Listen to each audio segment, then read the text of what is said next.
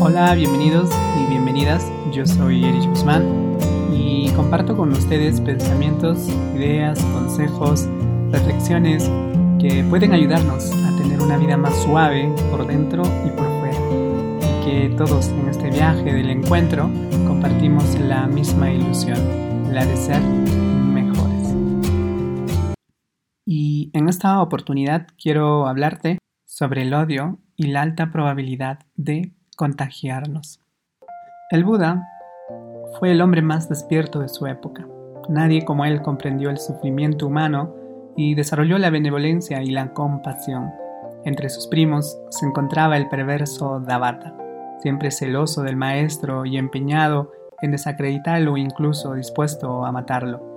Cierto día que el Buda estaba paseando tranquilamente, Devata, a su paso, le arrojó una pesada roca desde la cima de una colina, con la intención de acabar con su vida.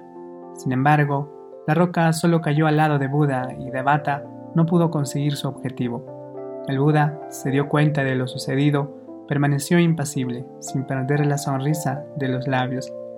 Días después, el Buda se cruzó con su primo y lo saludó afectuosamente. Muy sorprendido Devata preguntó, ¿No estás enfadado, señor? No, claro que no. Sin salir de su asombro, inquirió, ¿por qué? Y el Buda dijo, porque ni tú eres ya el que arrojó la roca, ni yo soy el que está allí cuando me fue arrojado. El maestro dice, para el que sabe ver, todo es transitorio, para el que sabe amar, todo es perdonable. Y bueno, Buda decía que en la mente del ser humano están las raíces que él llamaba de lo sano y las raíces de lo insano.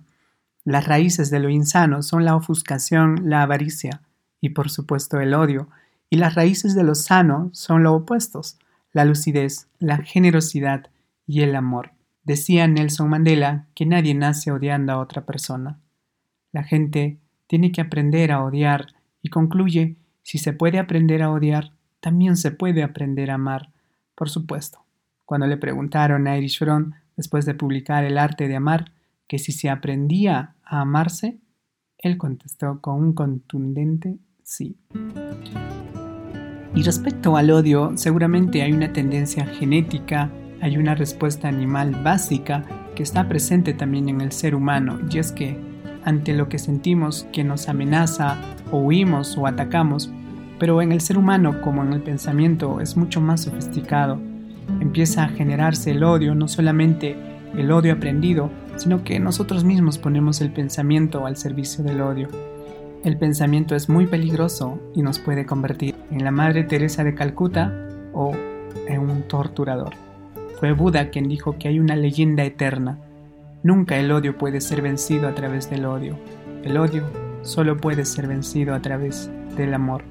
Pero lamentablemente en la mente sobre todo en una sociedad tan atrozmente competitiva como la que tenemos, que tiene la raíz tan destructiva, además el odio tiene muchos parientes cercanos y lejanos, porque el odio es irritable, el odio es insulto, el odio es todo tipo de violencia, la violencia verbal, la violencia de pensamientos, la violencia psicológica, y muchas veces el odio surge por los celos, por la envidia, o por el odio que se va ramificando de una manera altamente venenosa y tendremos que aprender a controlarlo o a someternos a su libre juicio. Cuando le preguntaron a Buda cuál es el peor apego, él dijo esto, el apego a las ideas. Todos nos aferramos a ese estrecho punto de vista y cuando alguien no comulga como nosotros queremos, lo rechazamos, lo odiamos. Y es que muchas veces la indiferencia es peor casi que el odio. Se ha demostrado que cuando una persona odia a otra, si hay un elemento conciliador, alguien que siembra concordia puede pasar del odio a la amistad y al cariño, porque el que odia sufre a veces tanto que también quiere liberarse de ese odio pesado, pero lo peor que puede haber es la indiferencia. Ahora bien, el odio es seguramente un código de aversión que quizá está en los niños sin necesidad de que lo aprendan, porque dése cuenta de que el niño, cuando le contrarian algunos sucesos, se enrabieta, se enfada y llega hasta decir, mamá te odio, ojalá te mueras. Luego está muy interiorizado con todos nosotros. Lo que pasa es que en el animal el odio, entre comillas, es un elemento autodefensivo y en el ser humano, que se enraiza en el pensamiento, con la cultura, con el egoísmo, y entonces alcanza grados impresionantes.